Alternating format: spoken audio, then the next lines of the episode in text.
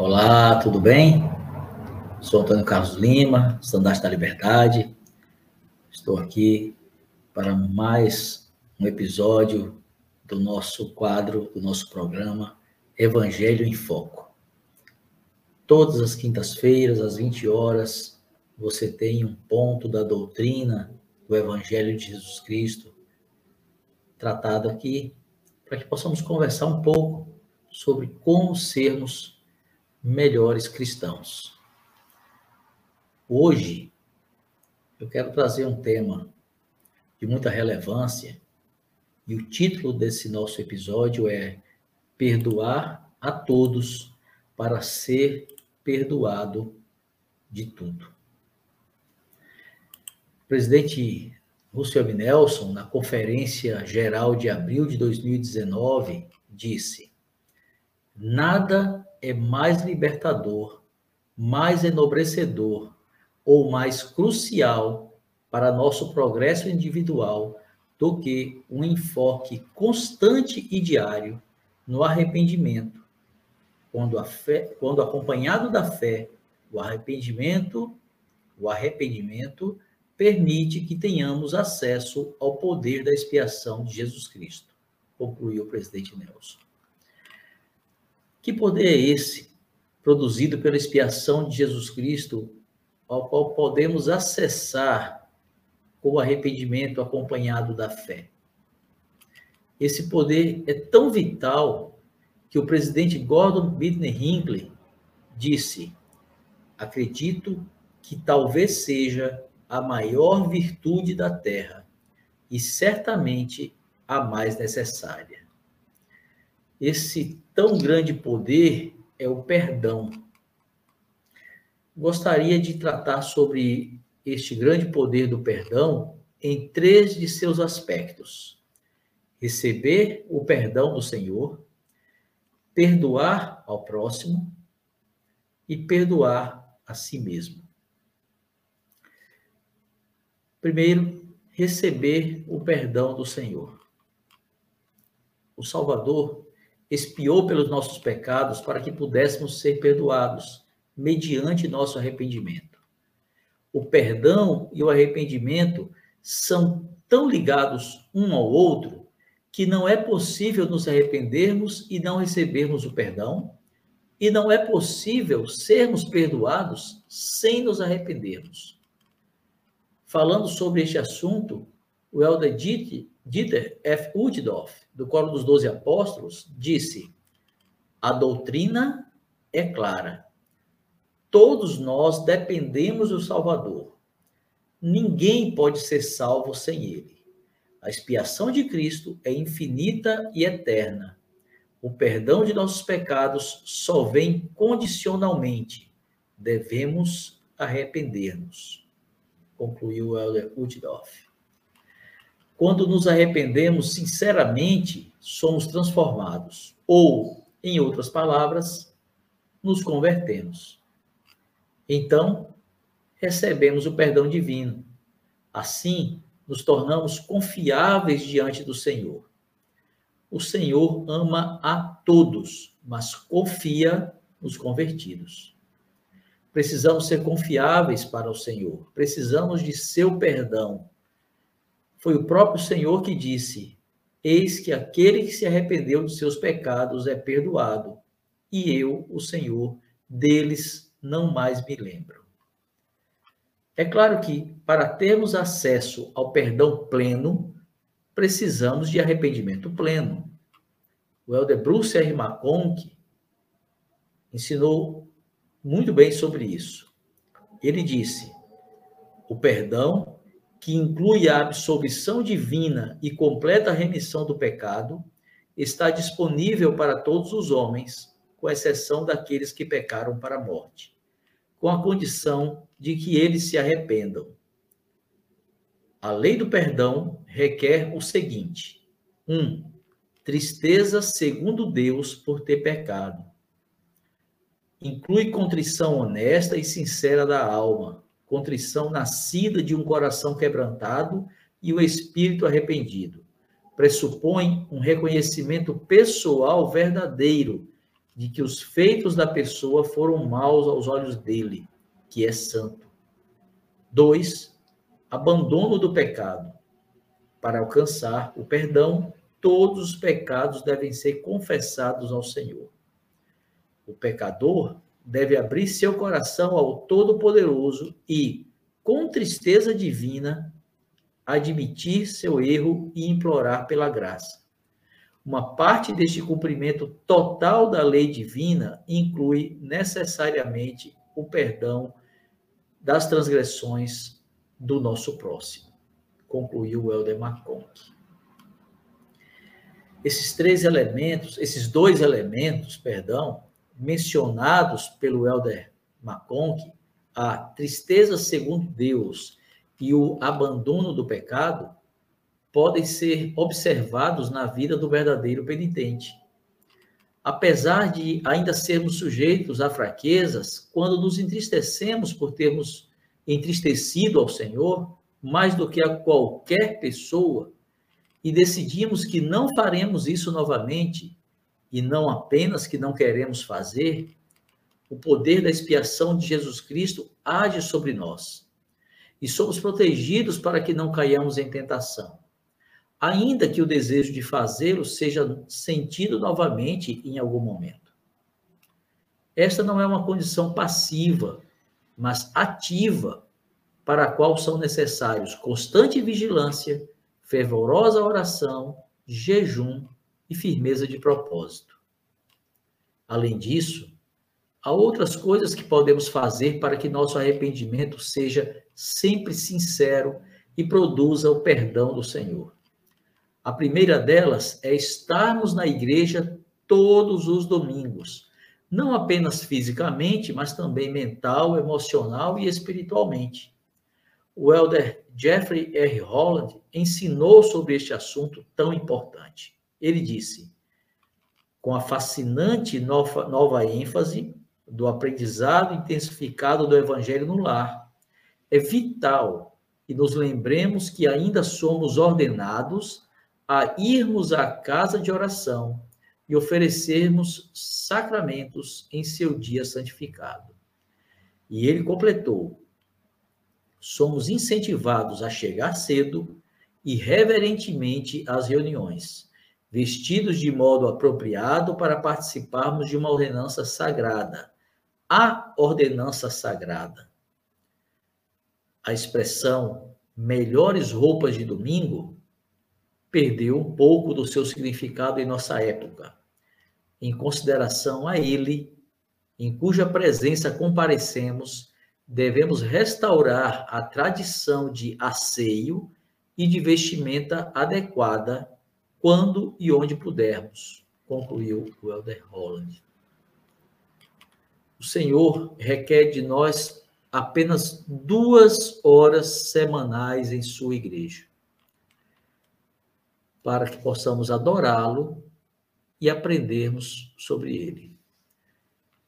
Cada minuto a menos desse tempo para ele é um minuto a mais para nós. Parafraseando a conhecida escritura, roubará o homem a Deus? Porque vós me roubais e dizeis: em que te roubamos? No tempo que lhes ordenei que fosse dedicado a mim em meu santo dia.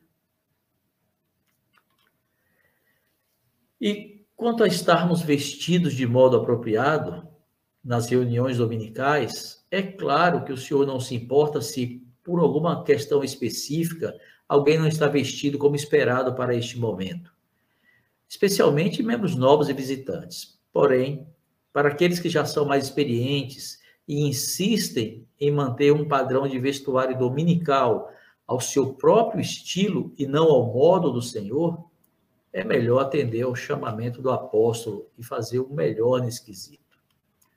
Homens com roupas sociais e mulheres com vestidos ou saias e blusas que cubram a barriga, os joelhos e os ombros são o padrão adequado para todas as atividades e reuniões dominicais. Sim, porque as melhores roupas de domingo não se aplicam somente à reunião sacramental, mas a qualquer outra ocasião em que estivermos na capela neste dia. Vestir terno pela manhã e ir de bermuda ou camiseta à noite para outro evento é encolher não apenas o padrão de vestuário, mas também o próprio dia do Senhor.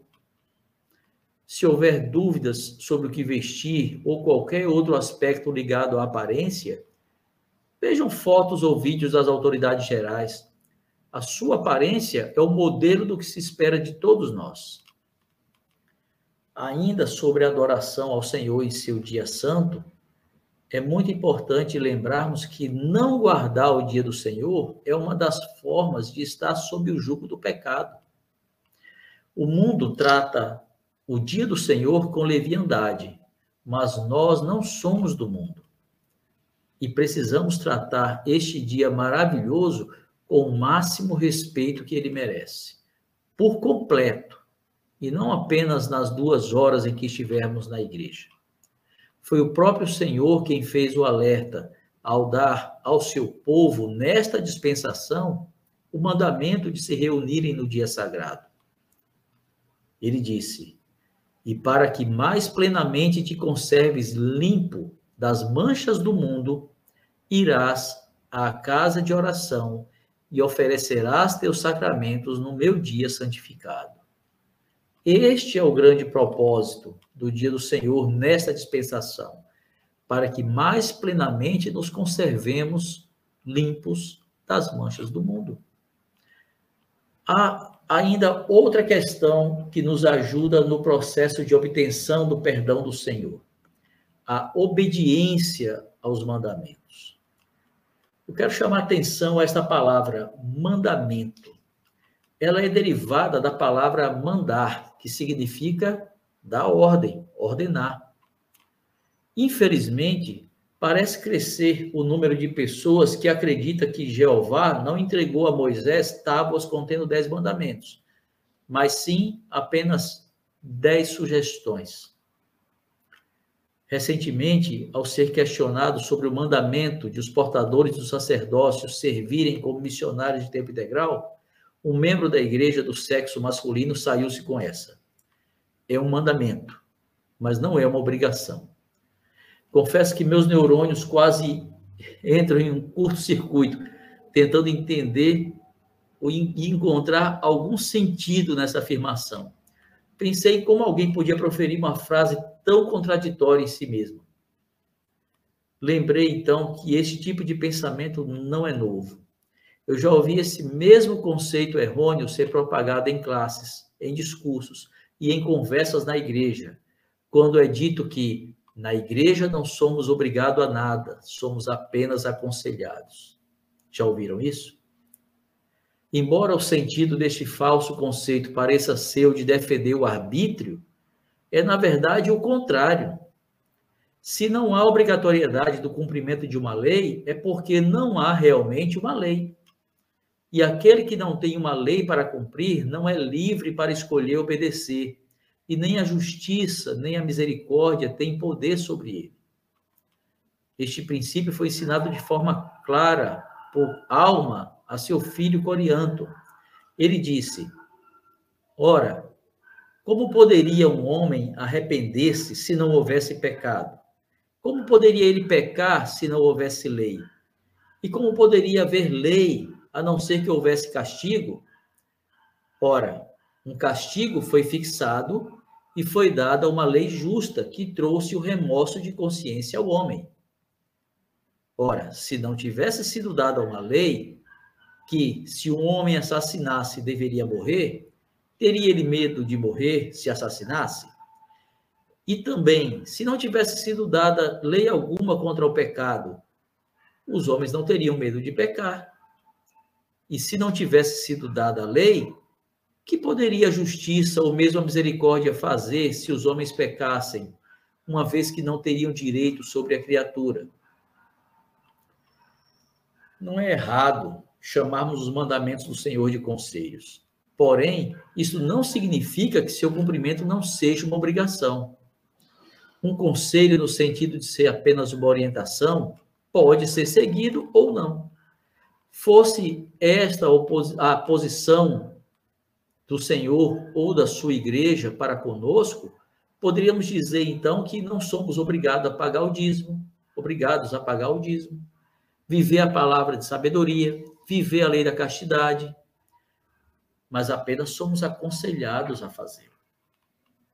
Sendo assim, qualquer um de nós que desejasse não seguir estes conselhos, não poderia ser castigado, pois não haveria obrigação. Muitos se assustam com a palavra obrigação. No dicionário, aprendemos que obrigação significa dever, necessidade moral, encargo, compromisso. E que obrigar-se, colocar-se em obrigação, significa responsabilizar-se. Quando assumimos um compromisso, nos obrigamos com algo ou alguém. Passamos a ter um dever, uma responsabilidade no cumprimento do nosso cumprimento, do nosso compromisso, ou seja, da nossa obrigação. Isso é diferente de ser coagido ou forçado a cumprir o compromisso. No Evangelho, jamais somos coagidos ou forçados a fazermos qualquer coisa. Nós nos colocamos sob a obrigação, o dever, de fazê-lo por nossa escolha. Por exemplo, quando alguém decide se tornar um membro da igreja, assume o compromisso de pagar o seu dízimo. Ao fazer este convênio, a pessoa se coloca sob uma obrigação e deve honrá-la. Porém, jamais será coagido ou forçado a fazê-lo. O bispo nunca pedirá pedirá para ver seu comprovante de recebimento de salário nem o forçará a abrir a carteira de dinheiro para pagar o dízimo. A obrigação existe, pois um compromisso foi assumido. Honrar com essa responsabilidade é decisão pessoal. Também é importante deixarmos bem claro que quando assumimos uma obrigação com a igreja, estamos assumindo uma obrigação com o Senhor. Há consequências a serem suportadas. Se um membro da igreja não cumpre a sua obrigação de pagar o dízimo, para seguir no mesmo exemplo dado anteriormente, ele não poderá frequentar o templo. Restrições tais como não partilhar o sacramento, não exercer as responsabilidades do sacerdócio ou não receber um chamado formal são consequências que podem acompanhar a decisão de não cumprir um dever assumido com o Senhor e a sua igreja. Ninguém deve pensar que pode assumir um compromisso com o Senhor, ou seja, fazer um convênio, não o cumprir e tudo estará bem. Quando assumimos uma responsabilidade, sempre temos consequências. Elas podem ser agradáveis, bênçãos, ou desagradáveis, castigos. De qualquer modo, as consequências são necessárias para o nosso processo de arrependimento e aperfeiçoamento pessoal diante do Senhor.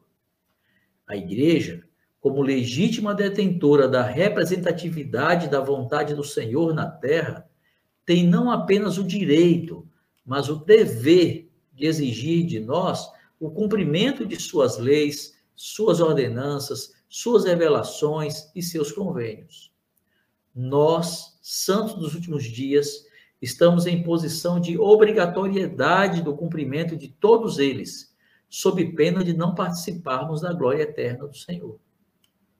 Mais uma vez, ser obrigado não significa ser coagido ou forçado. Cumprir uma obrigação não é agir compulsoriamente. A obrigatoriedade a que estamos sujeitos pelo Senhor e sua igreja não elimina o nosso arbítrio. Ao contrário, dá-nos o direito de escolher entre a vida ou a morte eterna. Ao escolhermos cumprir com a nossa obrigação ou não. Quando decidimos obedecer aos mandamentos, provamos nosso arrependimento e nos tornamos merecedores de receber o perdão do Senhor. Dois, perdoar ao próximo. Perdão significa eximir alguém da culpa. Para quem carrega uma culpa, receber o perdão é o mais esperado alívio. O Senhor realizou seu sacrifício expiatório para que todos pudéssemos receber este alívio. Ele não negou seu sacrifício e seu perdão a ninguém. Porém, em certos casos, além do perdão do Senhor, precisamos do perdão de nosso próximo, ou estamos na posição de dar o nosso perdão a alguém. Negar o perdão ao nosso próximo é negar a Cristo e seu sacrifício por todos nós. É o mesmo que dizer que o erro que a pessoa cometeu contra você é um pecado imperdoável. E nenhum de nós está na posição de determinar isto para o nosso próximo. O Elder Dieter F. Uchtdorf afirmou que recusar-se a perdoar, perdoar é um pecado grave, pecado contra o qual o Salvador alertou. E Paulo ensinou: Revesti-vos, pois, como eleitos de Deus, perdoando-vos uns aos outros, se alguém tiver queixa contra outro. Assim como Cristo vos perdoou, assim fazei o vós também. Perdoar o próximo é vital para a obtenção do perdão divino que tanto buscamos para alcançarmos a nossa salvação. O Senhor ensinou como devemos fazer. Ele disse: e perdoa-nos as nossas dívidas, assim como nós perdoamos aos nossos devedores. Pedir perdão ao Senhor e não estar disposto a fazer o mesmo com o nosso semelhante é não só um sinal de hipocrisia, mas também de dolo para com o Senhor. Nosso dever é perdoar a todos, independentemente da situação. No mundo, as pessoas clamam por justiça quando na verdade, na verdade desejam vingança. As pessoas dizem coisas duras de se ouvir e sem compaixão para com as fraquezas alheias. Julgam e condenam em seus corações e, em muitos casos, sequer dão direito a uma segunda chance a quem já se arrependeu e quer seguir em frente. Como citou, citou o elder Dieter F. Uchtdorf, não me julgue só porque o meu pecado é diferente do seu. Não julgueis para que não sejais julgados, disse o Senhor Jesus Cristo. Entre as vítimas que às vezes fazemos com nosso julgamento injusto e nossa falta de disposição para o perdão, as que mais sofrem são os membros da nossa própria família. Devemos ter especial cuidado com as palavras e ações para com nossos familiares. A, fa a falta do perdão no lar é tão destrutivo quanto os efeitos do erro cometido o presidente Russell M. Nelson alertou: no dia futuro em que completarão sua experiência mortal e entrarão no mundo espiritual, vocês se depararão com esta pungente pergunta: Onde está a minha família? E ele completou: A salvação é um assunto individual, mas a exaltação é um assunto de família. Especialmente os casais devem lembrar-se dos convênios e promessas que fizeram antes de negar o perdão ao outro. A santidade do casamento foi enfatizada pelo elder de Todd Christofferson, dos Doze, que citou: Casamento é mais do que o amor de vocês um pelo outro. Em seu amor, vocês veem apenas a si mesmos no mundo. Mas no casamento, vocês são o elo entre gerações as quais Deus permite que venham e partam para a sua glória, e as chama a seu reino. Em seu amor, vocês veem apenas sua própria felicidade, mas no casamento, vocês são colocados em uma posição de responsabilidade para com o mundo e a humanidade.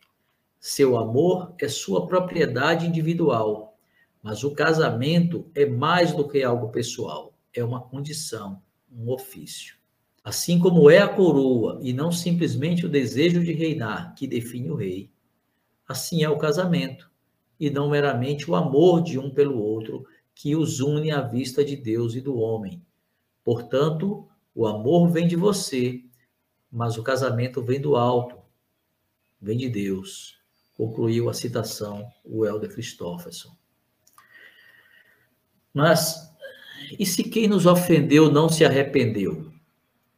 E se essa pessoa continua a nos ofender? O presidente Spencer W. Kimball disse: para agirmos em conformidade com o Evangelho, temos que perdoar. E isso independe do nosso antagonista arrepender-se ou não. Seja ou não sincera a sua transformação, quer ele peça ou deixe de pedir perdão. Devemos seguir o exemplo e os ensinamentos do Mestre. E o presidente Kimball continuou, ele disse: Isso quer dizer que devo perdoar, mesmo que aquele que me ofendeu continue frio, indiferente e mesquinho? É isso mesmo. E não existe qualquer equívoco.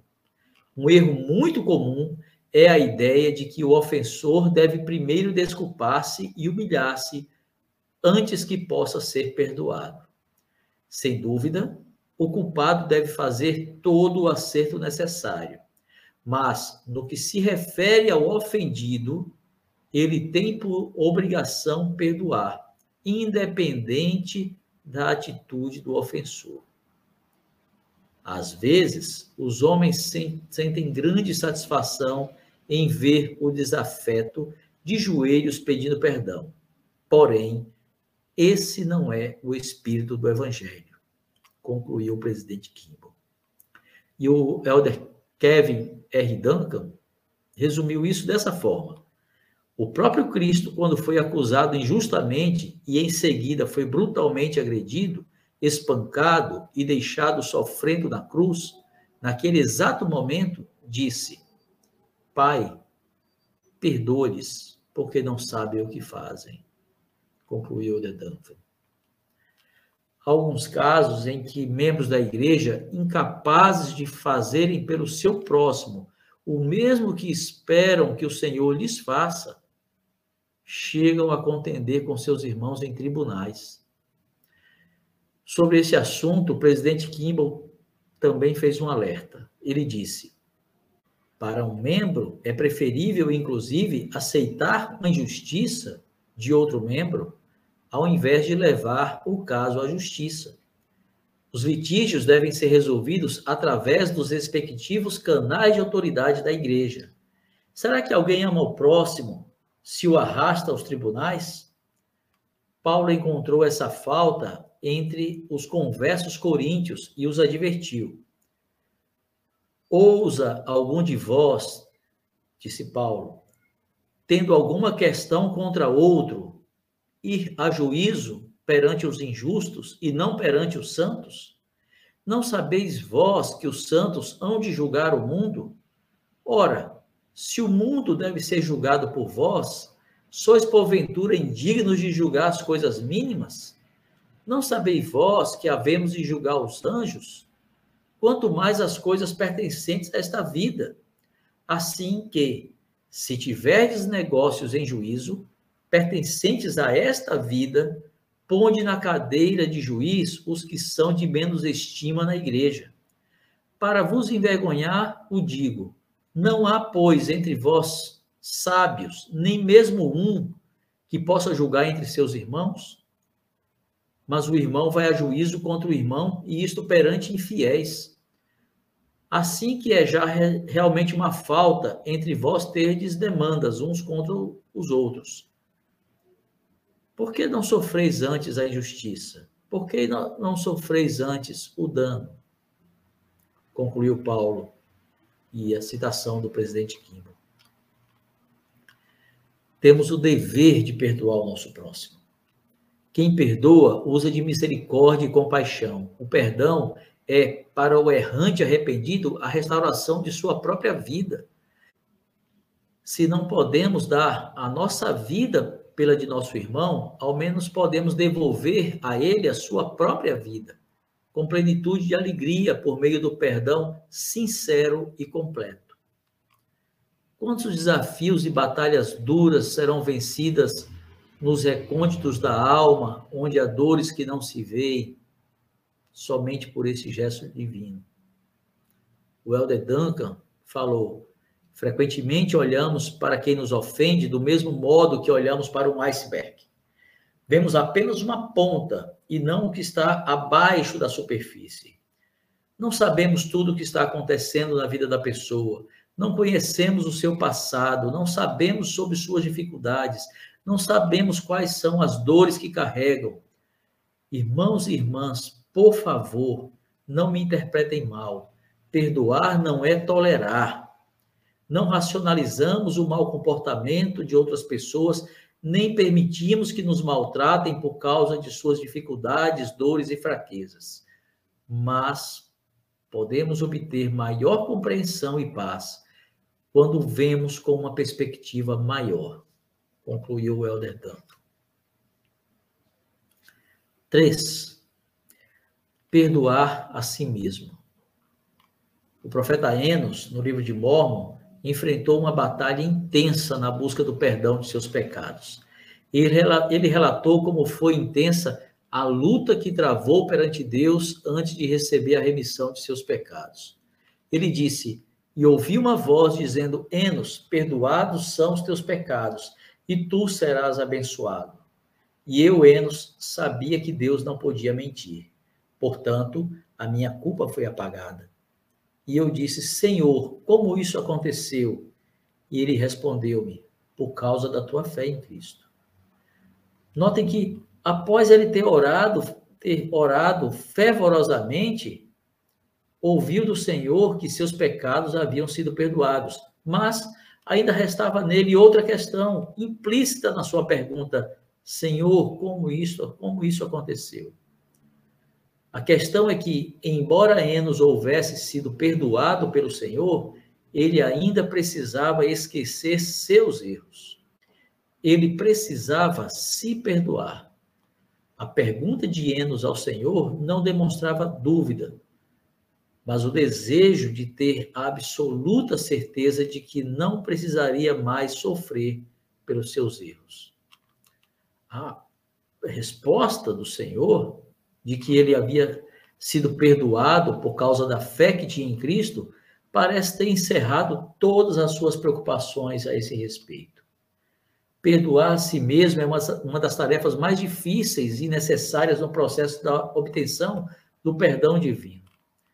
Quando verdadeiramente nos arrependemos e decidimos não mais agir de maneira errada, recebemos o perdão do Senhor, que promete que não mais se lembrará. E se ele não se lembrará, por que devemos nós nos lembrarmos?